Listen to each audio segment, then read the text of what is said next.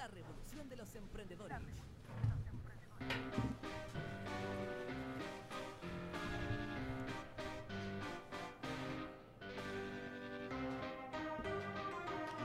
¿Aló? ¿Sí? ¿Sí, con él? ¿Sí? Sí, no, mira, Scorsese, sabes que te tengo que llamar después. No, lo que pasa es que estoy en programa. Ya. No, sí, después hablamos, tranquilo. Ya, gracias.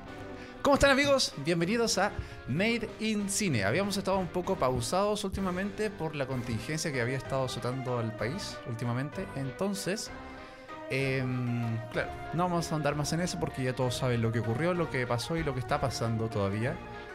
Pero bueno, aquí estamos de vuelta con Made in Cine y por supuesto con un tremendísimo invitado, Sergio de La Arboleda. ¿Cómo estás, Sergio? Bien, bien, gracias. Gracias por eh, invitarnos, invitarme. Eh, faltan algunos chiquillos de, de Arboleda, pero eh, como tú bien dices, estamos en un contexto que es un poco... eh, Complejo. Complejo, bastante complejo, que esperemos que no pare. por lo pronto, me refiero a las manifestaciones y a las Ujú. movilizaciones. Y eso, pues, gracias por la invitación. Gracias mucho, mucho gra- muchas gracias por venir. Em, sé que es complejo el transporte en la actualidad, así que gracias por tomar tu tiempo para venir a este programa, a este humilde programa de Made in Cine.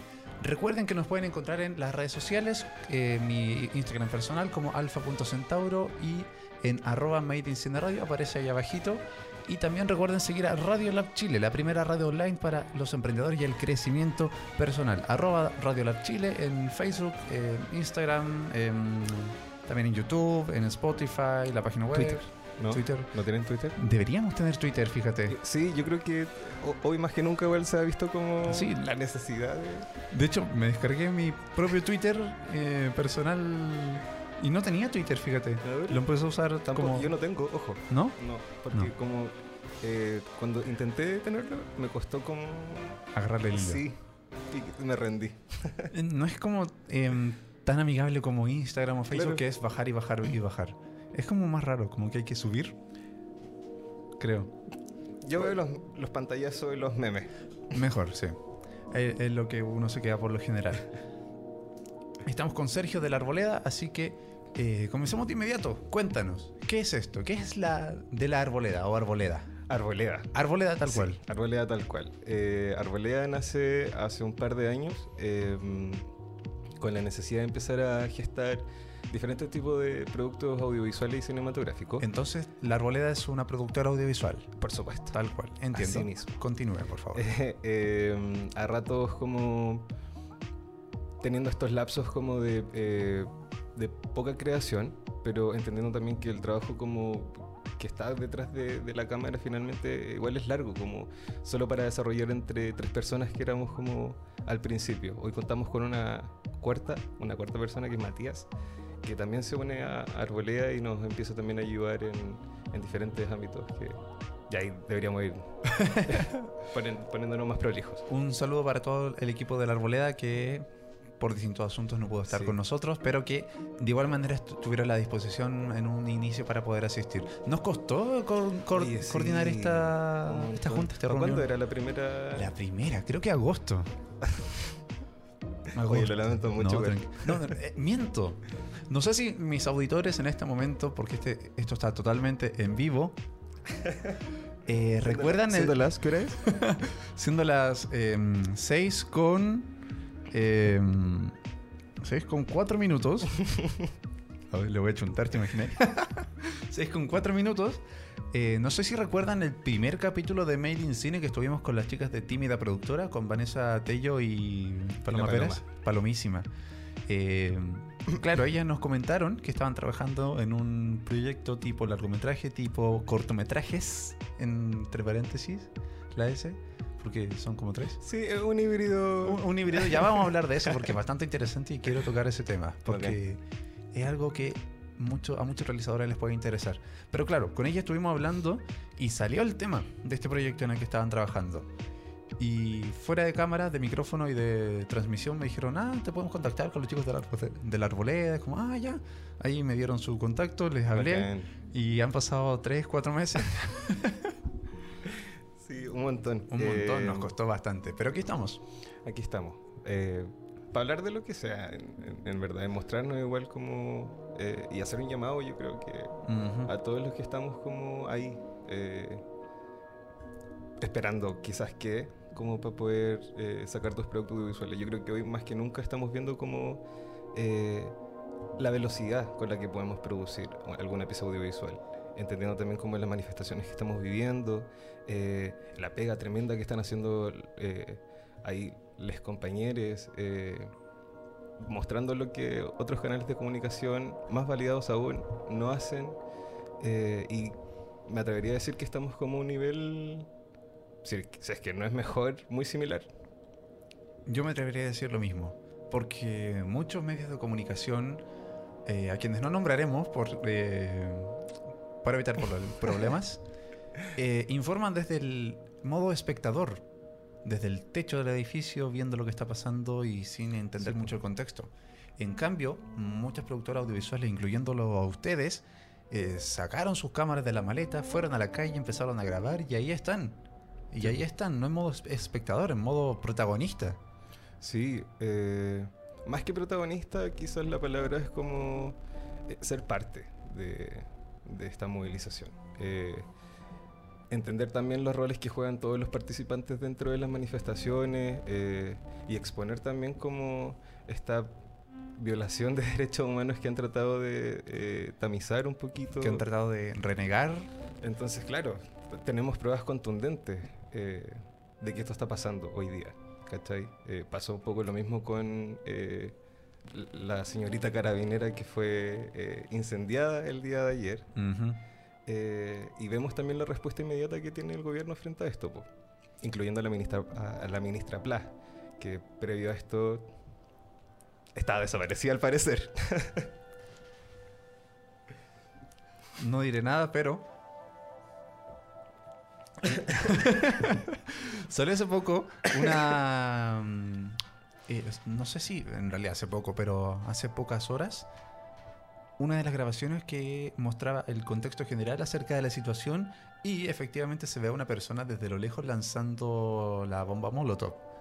Ahora bien, eh, tomando en consideración todo lo que ha pasado actualmente, ¿será uno de los manifestantes? ¿Será una persona infiltrada? No quiero hacer juicio de eso, pero ya no dan espacio para... eh, o sea, hay mucho espacio para dudar. Ese era el término que quería usar. Sí. Aparte, ¿viste la distancia? 23, 25 metros. Sí, o sea, Agarren a esa persona y mándelo, mándelo a los Juegos Olímpicos. por favor. Seríamos oro. Sí, pucha, no sé, yo creo que hoy estamos como en, en esta eh, en esta crisis eh, como de no saber para dónde o, o con qué información quedarte al final, pues, ¿cachai? Y estos mismos cabros y estas mismas cabras que hoy día están trabajando en la calle, eh, me atrevo quizás a poner las manos al fuego y entender que eh, su material viene desde la veracidad, pues, ¿cachai? Lo que no pasa con... No Ujú. quiero ser majadero con, No, con ponerlo sobre la mesa, Lo pero... entiendo, lo entiendo. pero es bueno. que conversábamos detrás de micrófono, fuera del aire, fuera de cámaras, todo, fuera de todo. eh, que en este momento es casi imposible mantenerse al margen Sí, o no sacar a contexto esto en todo momento. Mm. Y eso afecta también a nivel de proyectos. Me contabas que estaban en un proyecto que tuvieron que pausarlo, por así decirlo. Sí, eh, estábamos en medio del desarrollo de dos proyectos eh, creativos como dentro de la misma construcción eh, que tienen que ver con un tema que también viene a la palestra con, con estas movilizaciones, que tiene que ver con la vejez en Chile, eh, el cual teníamos pensado tomarlo desde la ficción y el documental. Qué buen tema. Sí, es triste. A mí hoy sí me da miedo ser viejo y artista, que es más peor aún. Sí, es como... ¿Qué más? Eh, viejo artista y... em, No, y podéis ju- juntar todas las minorías. Cierto. Viejo Y- artista, inmigrante, eh, no Cola. sé, homosexual. Eh, ¿Qué más? ¿Qué más? Sumen, sumen. Vayan comentando, ¿qué más? ¿Qué no se puede ser hoy en Chile? Qué triste. Sí, porque al final, claro, pues te, te invisibilizan o te hacen pasar como dentro de un promedio que es bien imaginario igual. Pero, ¿qué, qué hace como, por ejemplo, ah, pucha, yo, eh, me imagino que la gente eh, tiene como en contexto que eh, una pensión de 60, 80, incluso 120 lucas más que para el pan y para pagar un pan de par de cuentas, como, No ¿Qué hacís con alcanza nada. ¿cachai? Como envejecemos de forma digna. Una pensión, una, eh, vi en Facebook eh, con los documentos y todo, la pensión de una persona que era de alrededor, cerrando números, 150 mil pesos. Ya. Y gastaba 140 mil En en, remedio. en remedios. Dime tú, espectador, persona que nos ve, que nos escucha, ¿qué haces con 10 mil pesos al mes? Ni siquiera te mueves. Ni para el pasaje. Ni para el pasaje. Sí, es brígido. Ni siquiera con el, el, el- no, no es sueldo, el, el pasaje tarifa escolar o tarifa adulto mayor. ¿Cuánto es? La tarifa del 230. adulto- pero para el adulto mayor igual. Es que eh, hay un asunto ahí también, porque es 230, pero solamente vigente para el metro.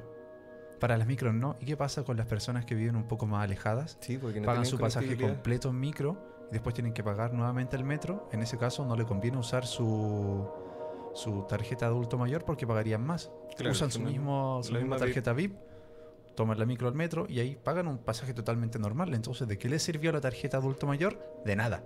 Maquillaje. Sí, totalmente. Por último, si funcionara también en las micro. Pero no. Pero y en un inicio, perdón, es que en un inicio lo querían hacer con un límite de em, 14 viajes a la semana. Que era como, claro, dos viajes Dos diarios. viajes al día. En- en- Entiendo que ese es el promedio, pero imagínate un abuelo que tiene que ir a buscar a O sus nietos una emergencia. Como- Imagínate, es irrisorio, es una burla.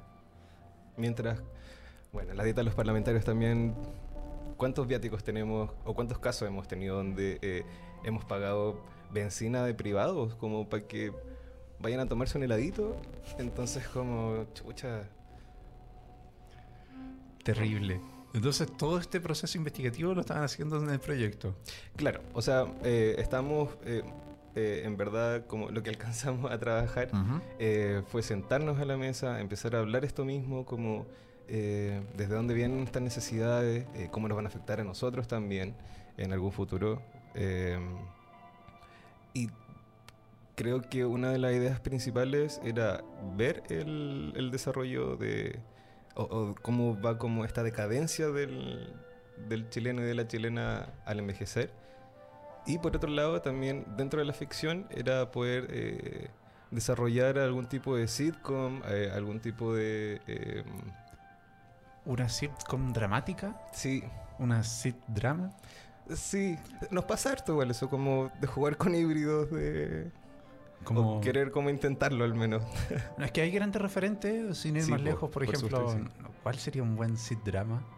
Eh, hay una en Netflix que era de unos latinos en Estados Unidos, no me acuerdo cómo se llama. One Day at Time, creo. También está Bojack Horseman, creo que cuenta como referente. Siempre lo saco a la, a la palestra, Bojack Horseman. Ya no he visto su temporada nueva. Es buena. ¿Sí? Deja con ese gusto de ¿quieres saber más? Y, eh, Mm, y la misma sensación de todos los de, de- de cada temporada. Por la chucha Boyac. Sí. Te deja esa sensación. Pero ¿no te pasa que como te identificáis? Como en ciertos episodios de su vida, como... Chucha, igual las caí. Es que ese es el problema. ese es el problema, porque Boyac es tan real que duele. Sí, pues. Y te lo enrostra muy... muy Sí.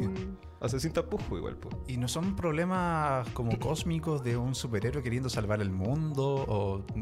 El tipo está tratando de salvarse a sí mismo de alguna manera. Como del mismo igual. Salvarse a sí mismo de él mismo. Entonces es interesante, si no lo han visto, por favor, verla. Sí. Buenísima. es triste. Yo no la recomiendo ver a la gente que. ¿Qué está pasando como por un mal momento? Sí, porque puede ser peor. Es que es, es intenso. Pero puede ser como una epifanía que te haga como reaccionar frente a algo, ¿no? Yo como... También puede ser. la- como una terapia de shock. sí. No, cuático. Entonces es un referente como de una sitcom más dramática. Claro. O sea, claro, la idea como era generar esta sitcom donde pudiésemos como eh, mostrar de una forma muy real eh, y quizás de una forma muy cruel como una realidad, valga la redun- redundancia, real en Chile, eh, donde tenemos a, en- no sé, en un asilo a tres viejitos que están cagados y meados, ¿cachai? Y que probablemente el pañal se lo van a cambiar en tres, cuatro horas más. eh, donde no tenemos los medicamentos necesarios como poder- para poder tener un tratamiento real y que no sea solo paliativo, ¿cachai? Eh, donde no tenemos una salud pública que responda frente a las necesidades de un país que ya hoy está envejeciendo. Entonces, eh, admiro mucho como a todos estos, eh, hasta todas estas personas pertenecientes al, al grupo de adultos mayores que han apañado a, a los movimientos de hoy en día, que han salido a las calles sin miedo, eh, porque también entendemos que no podemos poner a la viejita a correr como al lado del guanaco. Muchos adultos mayores han salido a manifestarse y lo hacen desde el punto en el que pueden. Se Claro. sientan muchas veces en el paradero con su cacerola y ahí tocan, acompañando la marcha en el ritmo. Y yo creo que esa es la invitación igual, como al, al, al chileno y a la chilena, como chileno. a, a que tampoco es pedirle que vaya a prender una barricada. es, es pedir que demuestre su descontento, ¿cachai? Y, y que entienda igual como toda esta respuesta. Muchos dicen, ah, ¿para qué voy a ir si Si uno más, uno más, uno menos? Oye, en verdad sí importa, caleta. A- ver Ima- esa masa y ser parte de esa masa es tremendo, es bacán. Imagínense que cada una de esas personas que fueron a la marcha hubiese dicho, ah, ¿para qué voy a ir si voy a hacer uno más? No habría llegado literalmente nadie. Sí, pues. Sí, Entonces uno más cuenta. siempre. Siempre. Me acordé de una frase, no sé quién, no- o sea, no recuerdo quién la dijo. Creo que un- una persona beatificada o algo así. Dijo, si, se- si te sientes como un grano de arena, eh, recuerda que eh, la playa no sería lo mismo. O sea, algo así. Ay, ya me enredé. Ya, Espera, pero lo no. lo Corte. busquémoslo. En Google, googleémoslo. Lo vamos a googlear. eh, pero algo así. La idea es esa. Eh, si el río suena es porque siguen volando. Camarones debajo del puente. Sí. ¿Cómo fue el proceso de investigación? ¿Fueron a asilos? ¿Fueron, conversaron con sus propios abuelitos, quizá? Ahí quedamos, po. Quedamos como en esta como próxima cita a, a poder eh, generar como investigación en terreno. Eh, sí tenemos como eh, experiencias previas con nuestros mismos abuelos, eh, madres o padres.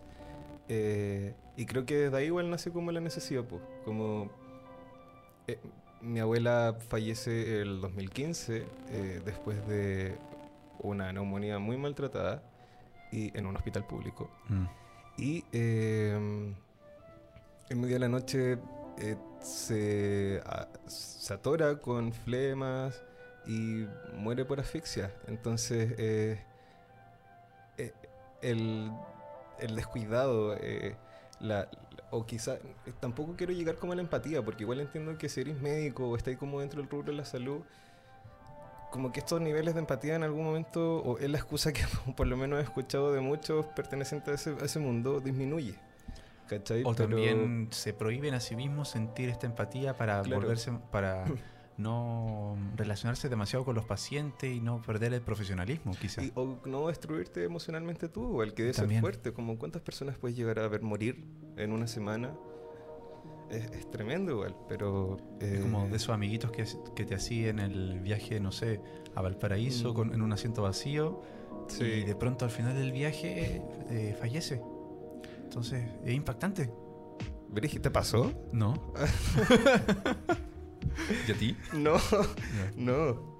No, pero es Eh, como la metáfora. Claro. Eh, pucha, y eso, pues entonces eh, los otros chicos y chiques eh, también tienen diferentes experiencias también con lo que significa la muerte, como el proceso de entender que eres viejo o vieja y en menos de 20 años más quizás ya no vas a estar respirando. es fuerte, pues. Y vivirlo eh, desde la marginalidad eh, o fuera de estos espacios de privilegio que otras personas tienen como desde siempre, eh, es más violento aún, creo yo. Con pensiones eh, cósmicas que nadie sabe de, de dónde salieron. Está mal cortado el chancho. Hace rato, po, hace rato. Y no solo en las pensiones, es un asunto nacional, mundial, Sí, latinoamericano. es- Yo no sé. Igual, pucha, ahora, según yo, eh, hay un revuelo como a nivel latinoamericano. Y creo que es importante también como en algún momento llevar sobre la mesa el hecho de que necesitamos generar como algún cuerpo, al- algún alguien que se haga cargo como de Latinoamérica. No podemos seguir siendo dependientes, no sé, de la ONU, ¿cachai? Porque vivimos de una forma totalmente diferente a otros continentes. Entonces, creer que los mismos eh, cuerpos de seguridad, los mismos cuerpos de derechos humanos, eh, que no tienen contexto de lo que está pasando hoy en Latinoamérica, se pueden hacer cargo Claro, no Eh, están aquí. no, po. O sea, y, y no lo entienden, po. ¿Cachai? No, no entienden cómo a través de diversas respuestas como sociológicas vamos eh, entregando estos aconteceres nacionales. Entonces, creo que en algún momento debería ser importante como llevar esto a la mesa, como, no sé si generar nuestra propia ONU, o como ONU Latam. pero, ULA. Claro. Sí, ¿por qué no? pero... No, eh, el chileno promedio va a malversar ese, ese acrónimo. Pero está bien igual. Si al Sí. final... Que se apodere de los chilenismos. Hablemos un poco ahora pasando a otro tema para tratar de mm, suavizar un poco el ambiente. Estábamos muy tensos. Háblame de tu equipo. Ah, Me dijiste que ahora son cuatro, ¿cierto? Sí. eh, Entonces antes eran tres. Antes éramos tres. Precisamente. Aprendí a contar. No, es que tal vez se unieron de a dos. claro, no sé. po, o éramos dos y pues, bueno, en fin. Háblame de tu equipo. Eh, el equipo parte con cuatro en un momento. Ah, eran Éramos cuatro. original cuatro. Sí. Ya. eh, donde teníamos como la transversalidad. Transversal. No importa. Trabajamos de forma transversal. eh, donde íbamos viendo proyecto a proyecto como qué funciones queríamos cumplir y cómo las queríamos desarrollar. Ah, ya. Eh, porque, no sé, pues yo podía llegar con un proyecto, una sitcom, o yo podía llegar con un micro documental, eh, pero quizás yo no lo quería dirigir, ¿cachai? Eh, o confiaba en que mi compañero lo iba a hacer de mejor manera. Eh, ¿Qué suele pasar? ¿Cachai? Y creo que igual tiene que ver como con este derrocamiento de los egos, que dentro de la industria igual es bien cuático. Como de eh, creerse mucho el cuento. Y al final como... Que el director llegó y todos de rodillas, por Claro. favor. Y el cafecito. Y, pero bueno. Hoy trabajé con un director que fumaba en el set, dentro. Oh, Y trabajábamos con niños. ¿Una dura? Y nunca le pude decir nada. Porque yo era asistente de cámara nomás, pues entonces como, como, mm, lo veía ahí con el libreto en la mano, el cigarro, y como, ya. Moviendo a los cabros chicos con el pucho en la mano. Por suerte era uno. ¿Qué fumaba? Ah, Sí, un niño. Un solo niño. Ah. Pero no deja de ser sí, po. importante. Sí. Pero en fin, los egos ya se eh, eliminan con esta transversalidad. Esa era la palabra, ¿no? No sé si es transversalidad. Transversatibilidad podría ser. Transversatibilidad. No importa. Transversatabilidad.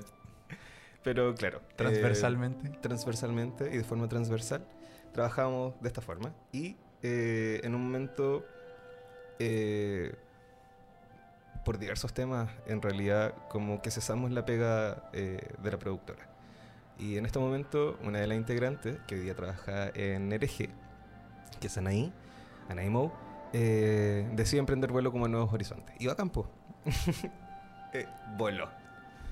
Eh, ahí nos quedamos los tres con Jeff, Jeff Yeager y Maca Matisen, que eh, ya en el último tiempo se han consolidado como en, en puestos de trabajo. Ya Ma- tienen su, Claro, como su a favorito. firmar, sí. Como que están ahí y lo hacen bacán, po, que es lo mejor de todo. Eh, ¿Cuál es tu favorito? ¿Tu puesto favorito? Oh, yo creo que eh, me divido como entre montaje y dirección de arte. que Bien. Me gusta Caleta. Eh, de hecho, trabajé en, en Luces en la Oscuridad, en el largometraje, como director de arte. Con, trabajo, con un equipo de trabajo muy bacán. Eh, y eh, bueno, Maca te- se mueve mucho más entre la dirección y la producción. Jeff igual entre la fotografía, cámara. Como que eh, por ese lado igual tenemos bien cubiertos algunos aspectos, o por lo menos como eh, los básicos, sin dejar afuera el sonido, que siempre... Sí, uno en el mundo audiovisual es más visual que audio por lo general. Sí, Entonces, yo creo que tiene que ver como con la escuela en realidad. Sí. Nosotros como, por ejemplo, eh, como generación tuvimos dos ramos de sonido. Uno era técnico y el otro era como más creativo. Más artístico. Claro.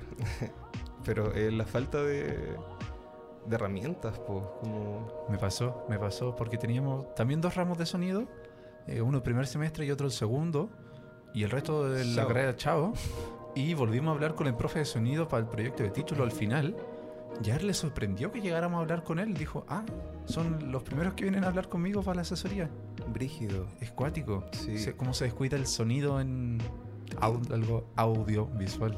Sí, igual como, no sé si te pasa, pero como en producciones como no solo chilenas, eh, te encontré con piezas visuales eh, maravillosas, Sí, pero el sonido que está mal hecho porque no está hecho por un profesional del sonido, eh, al final caga el producto, pues. No es por desmerecer a esta gran producción, porque, así como para hacerlo un poco más aterrizado, más popular. ¿Viste la casa de papel? Sí, creo que es un buen ejemplo. Con el sonido. Con el sonido. Mm, no la vi tan en profundidad, como que... Claro, pasa un poco más desapercibido, Sí. quizá por la trama, quizá por la, la visual, que tiene, tiene Pero- buena fotografía, por cierto. Sí. Pero el sonido no. mm, como que se notaba mucho el corte del sonidista para las voces. No había un Ah. ruido de fondo que hiciera Como una cama hiss de. de- No hacía. Claro, no había un hiss de fondo. Era como. Ya, Y usaban sí. sonidos muy sacados de internet también para los Foley o los Wheel Track. Brígido, ¿la dura Sí. te diste cuenta de muchos? O sea, recuerdo al menos eh, tres o cuatro. Pero el que más eh, recuerdo es una compuerta abriéndose y el, el típico sonido de bisagra. Ya, pero. Perdón, es sonidista de la casa de papel si me está, o, o editor de sonido o diseñador de sonido de la Yo casa creo que hay papel. palos como para la producción. Sí. Sí, Quizá. como quizás. ¿Cuánto le pagaron al pobre amigo o a la pobre amiga? ¿Era, era la o el profesional indicado? Quizás. "Ay, oye, vos, pa' acá. Lo mejor es que te contraten por bueno y no por barato. La precarización del trabajo. sobre todo en este rubro, o sea, en el rubro dentro de lo que es eh, lo más artístico, Claro. donde siempre juran que es un hobby. Sí, como que la pega de atrás es como. Ay, bueno, sí. Como, no, ¿tú qué haces? Dos No, soy actor de teatro. Ah, ¿y en qué trabajas? Pasa, pasa caleta. Igual como quizás dentro de esta nueva, de estos nuevos espacios de trabajo que se están como mostrando más hoy día, eh, pasa igual caleta, como, no sé, eh, mi viejo me pregunta, o como me preguntó como, ¿y qué hiciste en la película? No, fui director de arte. Ah. ¿Y qué hiciste? Sí, me pasa aquí mismo, en Radio Lab, que les digo, no, ¿y tú qué haces? No, trabajo en radio. Ah, ¿y, y- y qué haces? ¿Cómo pagáis las cuentas? ¿Cómo, cómo pagáis? Como, no, trabajo, ahí me pagan. Tengo mi sueldo. Eso pasa, claro, la gente cree que no pasa. Sí, como que estás aquí porque te gusta y como que vives de- del aire, que eres un hippie que te mantiene. Come flores. Como, como flores. Bailo con, Con- con Bambi, no sé. Iba a decir otra cosa. Ah, Ahí los abrazo y. Pero bueno. pero bueno. Pero con ese. Hablamos. Disculpen. Ajú. Ah, em, hablamos de tu equipo de trabajo y los distintos roles que Sí. cumplen alrededor. Sí, les cabres. Me mencionaste que tu rol favorito era director de arte. Y el último videoclip que vi de ustedes, quizá me equivoque, fue en el que trabajaron en conjunto también con Tímida Productora, que fue el de Dadalú. Sí, ¿Conocerte más? así mismo. Una coproducción de ambos. Sí, fue un trabajo bien interesante igual. Eh, no nos conocíamos tanto como... Empezaron a conocerse más. Claro, nos conocíamos más con, eh, con conocerte más. Eh, y fue bacán, como... Creo que una de las partes más bacanas de cualquier trabajo Ujú. eh, audiovisual o cinematográfico al final es como eh, poder amalgamar a, a este choclón de artistas que claramente tienen como estéticas diferentes, flujos de trabajo diferentes eh, y poder juntarlo todo como para poder tener este resultado. Eh, y eso me- creo que es una el producto me, me gustó caleta. El- el- interesante el final- visualmente. Sí, Está en 4 tercios, en un formato similar a VHS, una colorimetría muy de VHS. de hecho trabajamos con High 8 y creo que solo con High 8. Eh, y ahí la postproducción y el montaje igual estuvieron muy bacanes. Sí, Sí, la. Vane y Jeff igual trabajando en conjunto lo hacen bacán. Grande, Vane. La Vane fue mi compañera. en- ¿La dura? Sí, Ah, la Vane es bacán, la queremos caleta. es bacán, Vane. Un saludo para la Vane que quizás bacán, Vane. eh, no nos esté viendo, pero, pero valía la pena intentarlo. Muchas gracias, Vane, por eh, haberme ayudado a traer este personaje acá, al gran Sergio. Gracias. Y a todo su equipo que en este momento lo respalda en espíritu. Por supuesto. Estamos en Radio Lab Chile, la primera Radio Lab para emprendimiento y el desarrollo personal. Y lo que vamos a hacer ahora es recordarles que estamos en Made in Cine, el emprendimiento audiovisual. Y ahora van a ver la, quizá la cámara dividida. Estoy controlando todo desde mi teléfono para que... Eh, uy, la tecnología, yo descubrí esto hace poco. La dura. Sí. Y me gustaría invitarte a una pequeña dinámica que suelo hacer con los invitados, que me gusta llamar Cadáver Exquisito, por un nombre que nos dio Denise, de nuestros amigos de eh, Centro Arte Alameda, que también es- están volviendo a dar funciones, así que estén atentos a las redes sociales de Centro Arte Alameda en este momento, porque volvieron a dar funciones. eh, la sala 1, si no me equivoco, tienen tres horarios para cada película. El día de ayer se sumaron al paro nacional, pero ya están retomando nuevamente. Así que atentos a sus redes sociales y a su página web. Pero este juego se llama, según nuestra invitada, Cadáver Exquisito. ¿En qué consta? Ya se lo expliqué, pero se lo explicaré nuevamente. En mi teléfono aparecerán palabras totalmente aleatorias, las cuales tendremos que integrar en una conversación lo más casual posible. y esa es la dificultad. Cualquier tipo de conversación. Cualquier tipo de conversación. Puede ser dentro del mismo rubro audiovisual, puede ser algo que te pasó ayer, puede ser inventado, documental ficción, cortometraje. en fin, parto yo como ejemplo. Ponemos otra palabra. Pum. Ayer estaba en Netflix eh, dando vueltas y no encontré nada mejor que ponerme a ver Los Vengadores. Estaban dando justo eh, Infinity... No, mentira. Civil War, donde aparece Spider-Man y con su telaraña le roba el escudo a Capitán América. Debo reconocer que soy en realidad bastante ñoño para todas mis cosas. Eh, yo en realidad no soy tan eh, de, de ver estas menudencias por Netflix. eh, me, me centro más en otro tipo de contenido. Por ejemplo, la película de los 33 mineros, que fue estrenada poco después del... O sea, no un poco después, igual bastante después del rescate. Sí, igual fue eh, eh, noticia, aparte del eh, el ministro haciendo sus apariciones ahí. Lo recuerdo con cariño y rabia. Con cariño y raro. También el verso favorito de todos, Estamos bien los 33, que fue totalmente memorable en, este, en esta contingencia. Y la jactancia de, de piraña de andarlo mostrando, pero hasta por si acaso. Yo iba a decir exactamente lo mismo. no, terrible. Em, Vamos. ah, ah, ya. No, la, su pobre esposa estaba con dolor a la cerviz, tanto que le decía, por favor, no lo muestres, no lo muestres. Eh, sí, igual supe que estaba resfriada después de eh, este, esta visita alienígena que tuvo Cecilia, No, es pero que- ya no, en proceso de mejorarse. en proceso de mejorarse, es que la sacaron, Tomando a, harto, harto remedio para poder salir de ahí. la sacaron a rodar un poco en el platillo volador para que se aireara. Eh, igual eh, eh, uy. Em, Vamos, tú puedes, tú puedes. Mm, eh, creo que Cecilia Morel es eh, la número uno para ah, que se la lleven los aliens. Bueno, eh, dentro de esta manga, no, no, no, suena feo manga. Se- dentro de esta manojo de personajes que entraron a la polémica, está un reportero conocido como Polo, Ramírez, que dijo una frase que no voy a repetir porque igual es compleja, pero que dejó latiendo el cuello a, a varios. Sí, yo creo que al final sus sensualidades mueren en este, en este proceso de sacarnos la máscara y, y ver qué opinamos de verdad.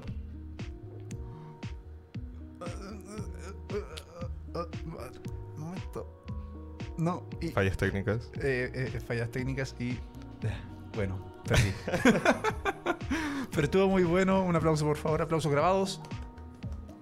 No tenemos aplausos grabados, pero gracias por participar. Postproducción. Después los ponemos porque esto está totalmente en vivo. Oh, se me salió, perdón. No, tranquilo. Si la gente sabe, no, no hay que hacer. No, no, no. Pasa la gente. No. La gente está al tanto de que esto está totalmente en vivo. Uy, me siento poderoso, tengo el poder en mis manos. Le recordamos que estamos en Radio Lab Chile, la primera radio online para el emprendimiento y el desarrollo personal. Llegado a esta segunda parte del programa, vámonos de hocico a este proyecto llamado Luces en la Oscuridad. Luces en la Oscuridad es un largometraje ficción eh, que dentro del universo de la misma película eh, ocurre en Quilpué, que es la primera región eh, desde la costa hacia el interior, en la quinta región. Curiosa la ocasión. Sí, es extraña como... Bueno, yo crecí en Quilpué. Ah, eh, ya. vengo de ahí. Y tengo como esta perspectiva de, todo, de que todas las personas que llegan como por primera vez a Quilpué eh, la encuentran como, no sé si extraña es la palabra, pero muy particular. Eh, y después del trabajo con la película nos fuimos dando cuenta de cositas muy chicas. Por ejemplo, en el centro de Quilpué hay parlantes con música todo el día. Y a- Eh, no sé, a ratos como música muy extraña, como en espacios abiertos me refiero. Eh, ruidos de pájaros, en exterior, claro. Eh, pasa igual como en otras tiendas comerciales que también tienen como grabaciones de pájaros. Muy extraño. Eh, el alcalde también, por cierto, es un personaje. Eh, por ejemplo. Viñambres. Estoy Eh, intrigado ahora. con Viñambres. Malas gestiones, yo creo. Pésimas gestiones. creo que eso lo resume todo. Eh, Quilpue también, y por parte creo que de personas como mis papás, tíos y otros conocidos como de generaciones anteriores, eh, tienen harto rollo como con el ovni, con, con el, el ser extraterrestre, estas luces en la oscuridad. Ah, claro. Eh, O sea que esta ciudad tiene como sus propias leyendas urbanas respecto a la ufología, quizá, sus propios cuentitos, pero el vecino que, del vecino. Claro, y va como de este, de este como de boca a boca, ¿cachai? Tampoco como, nunca se ha centrado, no sé, un, un reportaje exclusivamente en Quilpue o un documental específicamente en Quilpue. Muchos se van a la silla o a Cajón del Maipo. pero- Claro.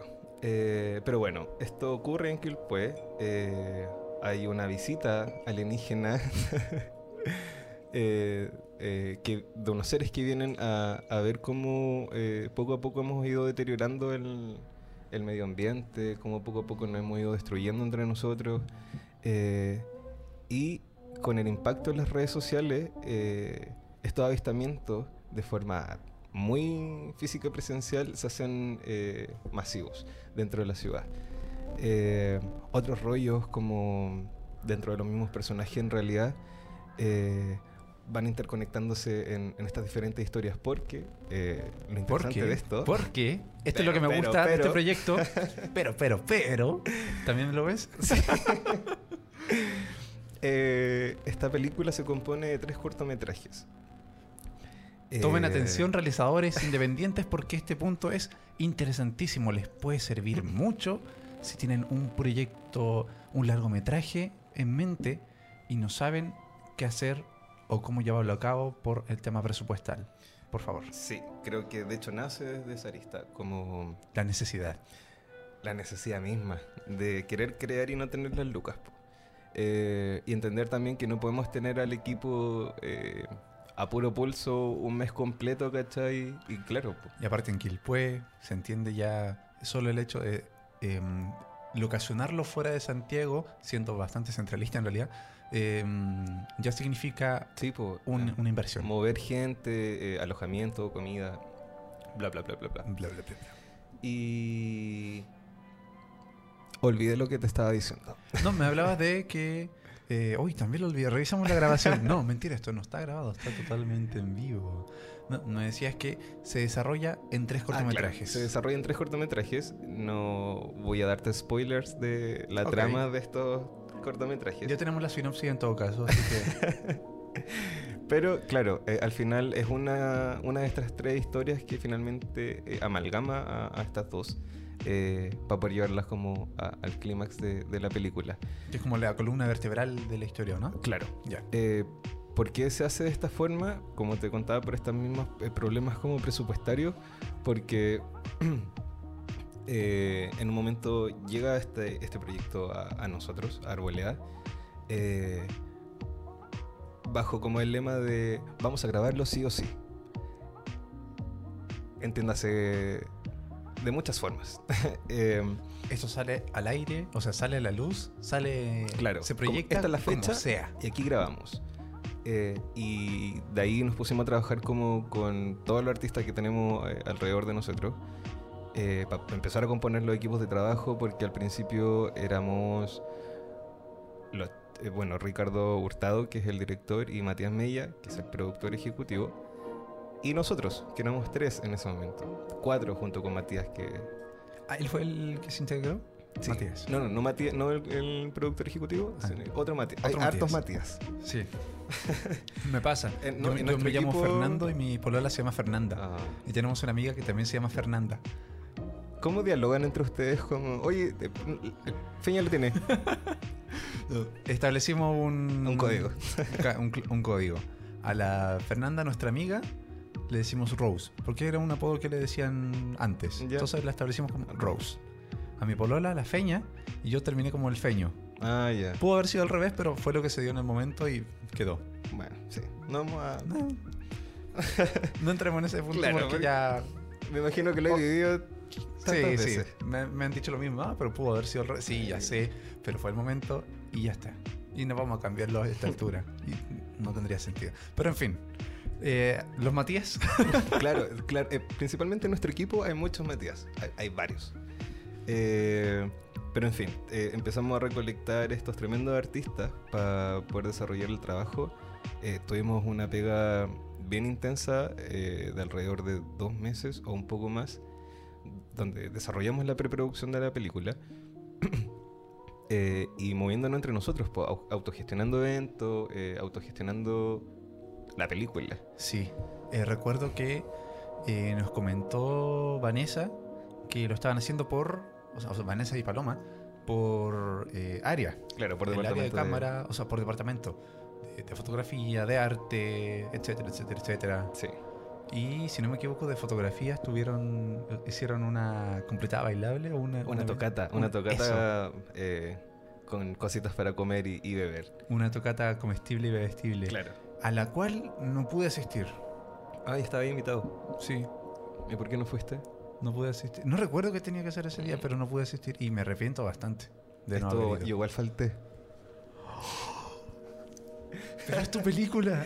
Sí, sí, pero pucha, Pero, claro, fueron- eventualidades. Hubieron, claro, otros compromisos previos. ¿Tienen planeado eh, hacer más eventos para recaudar fondos? Eh, en estos momentos y con el acontecer nacional eh, está un poco complejo como Sí, se me había olvidado ese punto. poder cómo generar, no sé, un carrete, por ejemplo. Pero sí estamos viendo como la posibilidad de empezar a generar como, no sé, tardes eh, culturales. Igual, eh, junto con las chicas de la arboleda, vivimos juntos. Entonces, eh, como que vivimos constantemente eh, hablando de, desde que nos levantamos hasta que nos acostamos. ¿Son roomies los Sí, cuatro? Somos roomies. que es intenso igual, como Sí, vivir y trabajar juntos. te das eh, cuenta de el rol que cumples en la casa fuera de tu círculo familiar. Porque mm, está el... Es casi una sitcom, de hecho. Sí, lo hemos planteado así muchas veces, como poner una cámara y... Pero igual hay, hay partes bien crudas que quizás no mostraríamos en la sitcom. Ahí pasaría la parte dramática de la sitcom. Claro. Como Eh, Boyac. Pero eso, entonces... eh, Viven Estamos viendo, constantemente. estamos viendo como qué, qué poder hacer para poder... eh, Y la otra opción ya es como, eh, con el material que tenemos, empezar como a, a ver fondos. po. Y aquí era la parte importante de haberlo desarrollado en tres cortometrajes eh, totalmente independientes uno del otro, pero que al mismo tiempo funcionan entre los tres. Sí, funcionan Porque- de forma independiente. y- Claro, teniendo los tres cortometrajes se hace la gran película. Sí. Pero en el caso, que ojalá no pase, por cierto, pero en el caso hipotético que no se llegase a concretar los siguientes dos cortometrajes posterior al primero, ya tienen el primero como respaldo. Sí, ya po. tienen una, un producto audiovisual listo, con su propia historia, que se Sí, sostiene. Que no, no- no necesita la intervención de, de alguna otra pieza como para poder eh, funcionar de forma autónoma. Anota ahí, anota. Eh, sí, igual creo que es una experiencia súper interesante, entendiendo igual que eh, este híbrido al final, puta, tenéis como la certeza de que eh, el resultado sí va a terminar en algo. Claro, ¿cachai? va a haber algo. Va a haber algo con lo que te puedas mover o con, con lo que puedes trabajar, ya sea solo para tu currículum o para poder estrenarlo en, en la sala de cine. O por el mero arte de Claro. hacerlo y tenerlo ahí y decir, yo hice esto. Exacto. Que Eh, también es válido, pero lo ideal es poder eh, sacar provecho es lindo ver a la guaguita ahí Sí, en la sí. pantalla. Siempre es lindo. ¿Tienen Eh, pensado quizás distribuidores? No, ¿Dónde proyectar aún? En realidad, eh, creo, o por lo menos eh, no me he sumergido en esas conversaciones con, con los les productores eh, que tienen ahí su, sus mesas cerradas. Pero como- entiendo igual que es parte de la pe- Claro, como sabiendo. con el vasito. Eh, pero claro, hasta el momento eh, yo no he escuchado nada como de, de distribución. Eh, me imagino que es un punto que están trabajando como muy brígidamente hoy, eh, porque tampoco eh, hemos como concretado nada. po. Entonces la necesidad frente a lo que está pasando hoy día eh, quizás cambian o Ujú. las prioridades empiezan a ser otras. De momento estaría quizá en pausa. Quizá. O no tanto. Mm, No sé si en pausa, yo creo que está como en un flujo de trabajo quizás un poco más relajado. Ya. Eh, entendiendo que igual los procesos de la autogestión son más holgados por diferentes motivos y, y bueno. Por los proyectos quizá individuales que tenga cada uno. sí, pues las pegas igual, que, Exacto. porque al final, si bien trabajamos todos de forma cola- colaborativa eh, en este proyecto, eh, hay, Hay que, que pagar comer. las cuentas. Hay que comer. Uno como humano tiene la mala costumbre de comer comer. todos los días. Pésima cosa. Sí, ¿no? Una pésima costumbre. Y tiende a pasar esto que ya tenemos este, este mm, proyecto colaborativo, pero como está pasando todo esto acá, vayamos un poquito más lento con esto y saquemos claro, algo de acá. somos como al final partícipes de ambos. Eh, y eso, creo que Luz en la Oscuridad es un proyecto que es bien atrevido igual. eh, es ciencia ficción. eh, en Chile, que ocurre en una ciudad muy pequeñita. Eh, creo que descentraliza la, Totalmente. la, la industria, creo que ayuda a, también a las personas que participan, mm, quizás de no forma tan, tan directa, a entender qué es un rodaje o cómo funciona una producción audiovisual. Eh, ¿Lo han visto en quién fue con las cámaras dando vuelta? sí, pues me hicieron una nota, no voy a decir el diario porque no me gusta, pero... Eh, pero sí, ahí salimos un ratito igual. eh, y nada, pues como esperando, me imagino que el equipo completo que el, el proyecto llegue a puerto y, y pueden mostrárselos, pues si al final nosotros Sí. trabajamos para... Muchas veces, en- sobre todo en la parte independiente, se tiende a dejar un poco de lado el tema de distribución porque y, y el proyecto está listo. Ya, tenemos el cortometraje listo. ¿Y ahora qué hacemos? Y ahora... ¿Y ahora? Los pescaditos en, en YouTube, Buscando a Nemo. Vimeo. que no es mala opción, Sí, pero no, es- no es lo- no la es lo mejor, idea. no, no es la mejor plataforma. Como cuando uno escribe un libro y lo publica, no sé, en Wattpad. Funciona, la gente lo está leyendo, pero no es la idea. Pero bueno. O no iba a hacer un comentario, pero no, mejor no. Porque me, me afecta a mí. ¿no? Como cuando uno es locutor y termina en radio online. Ah. Pero ahora, no, es un formato distinto de radio, eh, pero no. Totalmente válido, pero eh, tiende a pasar. Hay un Antes era prejuicio. como mal mirado, o aún lo es. Antes era pésimo porque simplemente se decía, no, eso, eso no es radio. Y aunque en la práctica no lo es, No. eh, porque esto es un servicio de streaming, está profesionalizado, hay cargos adeptos al, al asunto, hay servicios especializados en la transmisión online de radios online, hay radio online, radios online consolidadas. em, O sea, Todas hay las una radios- de radios online. Sí, todas. o sea, me atrevería a decir que todas las radios tradicionales en este momento ya tienen su formato online Sí. para respaldarse porque cada vez menos personas se están sentando a aprender la radio. Y más tiempo están ahí, en el teléfono. Claro. Y claro, ahora muchos nos están viendo en el teléfono, quizá en su computador, quizá en la página web, eh, o tal vez en Instagram, Facebook y también en YouTube, porque nos encuentran como Radio Love Chile, me siguen a mí como alfa.centauro y en arroba madeincine.radio. ¿Y a ti cómo te encuentran? Uy, no puse tu nombre, ¿cierto? Eh, O eh, a la página de la arboleda. sí, a Arboleda es arroba de la Arboleda con doble A. De la arboleda. Oh, Sí. Ahí van a poder encontrar. va a aparecer en pantalla en cualquier momento. Instagrams. eh, para que puedan igual ver como el trabajo de cada uno de los integrantes. Eh, creo que es importante también prestar como esta- estas plataformas más eh, en redes sociales como para poder exponer el trabajo de todos. También sirve como difusión, como punto Sí, todo de... rato.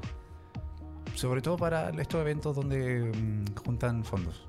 Sí, igual generalmente como eh, creo que la mejor forma en la que ha resultado como estas, estas convocatorias eh, tiene que ver con el boca a boca, como eh, que finalmente te cuento yo a ti, tú le cuentas a tus amigos y tus amigos a sus amigos, sí. Bueno, entonces nosotros ahora les contamos a ustedes que pronto, esperemos pronto, se Sí. pueda eh, concluir este proyecto para que los podamos ver en las salas de cine. Sí, igual como a- aprovechar de pasar el datito. Apro- Aproveche nomás, Eh, aproveche. Sí, pues en el momento como en el que empecemos como a generar estas tardes eh, más culturales o de dispersión, también hacerle la invitación eh, a, a- a la gente eh, que probablemente lo vayamos a hacer en nuestra casa, eh, que nos gusta lindo. caleta, como poder abrir las puertas de nuestra casa como a carretes, a juntas. Eh, hace poco, bueno, hace no tampoco, hicimos un cortos de patio donde expu- expusimos em, diferente material audio- audiovisual de realizadores de nuestras cercanías, eh, con conversatorios de los mismos directores o realizadores. eh, Qué lindo. Sí, fue muy entrete, fue muy bacán. Y muy... ¿Cuál es el término que busco? Familiar. Claro, porque al final como... De comunidad. sí. Esa era el- la palabra, de comunidad. Y poder como entender igual, pues porque al final, si bien, y lo bonito del arte es como que le podemos entregar muchas lecturas, eh, qué rico es cuando eh, el mismo realizador, realizadora o directores eh, te pueden como comprobar esta respuesta y, y darte como los cimientos del por qué está ahí eso, que es lo que te está causando como... Del por qué, del por qué no, del cómo, del cuándo, del... ¿Qué otra pregunta se me queda en el tintero? ¿Quién, cómo, cuándo, del dónde? quién.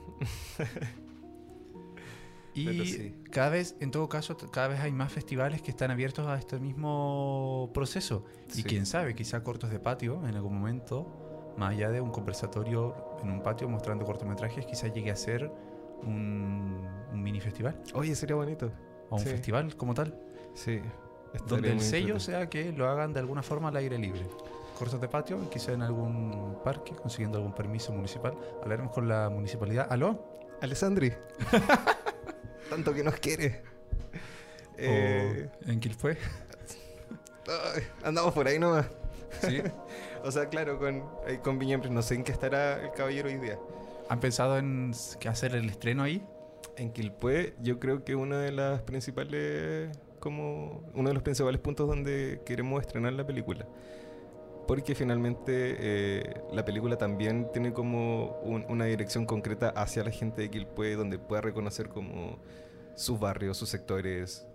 Asimismo, eh, quizá como extra en, algún, extra en alguna parte. Claro, haciendo un conejito en alguna toma. Que el Eh, productor no vio. claro. Eh, pero sí, pues, la idea yo creo que es como mostrarle al, al quilpue- a la quilpueína y al quilpueíno que al final en su ciudad también se puede hacer cine y también se puede exponer cine. Que aparte, prácticamente son sus historias Sí, po. de... Igual Fesich lo viene haciendo así como un- hace un rato en que él puede. Ah, ya, ya, ya, ya. Entonces... Pero se puede dar todavía. sí, yo creo sí. que hay espacio para todo. Siempre hay espacio. Em, lamento informarte de que se nos acabó el tiempo. Mm. De hecho fue extraño, fue- no, no sentí la hora. Y Sí, suele igual, pasar por muy lo general. Muy rapidito. Agradezco mucho tu presencia en el programa de hoy, en este capítulo. Si estoy mirando el teléfono, por favor, es que estoy eh, haciendo dos cosas al mismo tiempo. Switcheando. No es que.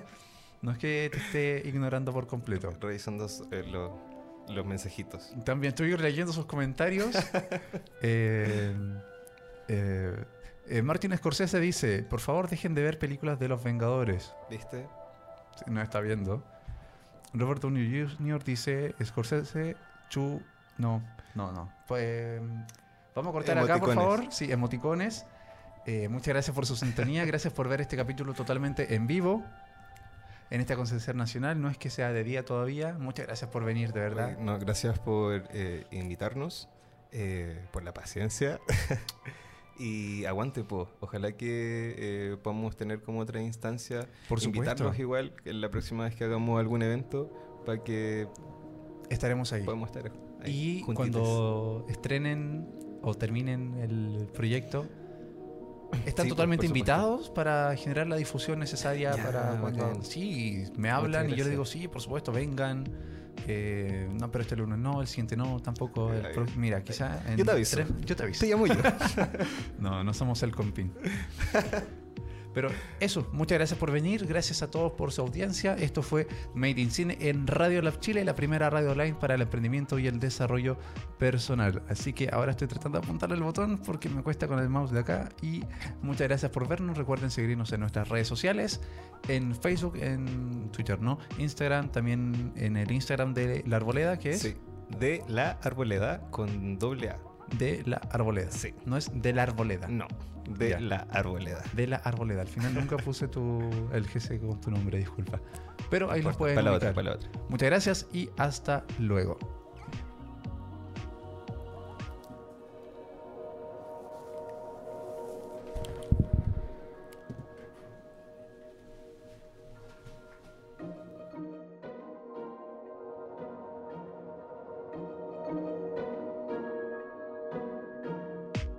Que tu emprendimiento necesita. Un shot de motivación en Radio Lab Chile, la radio de los emprendedores.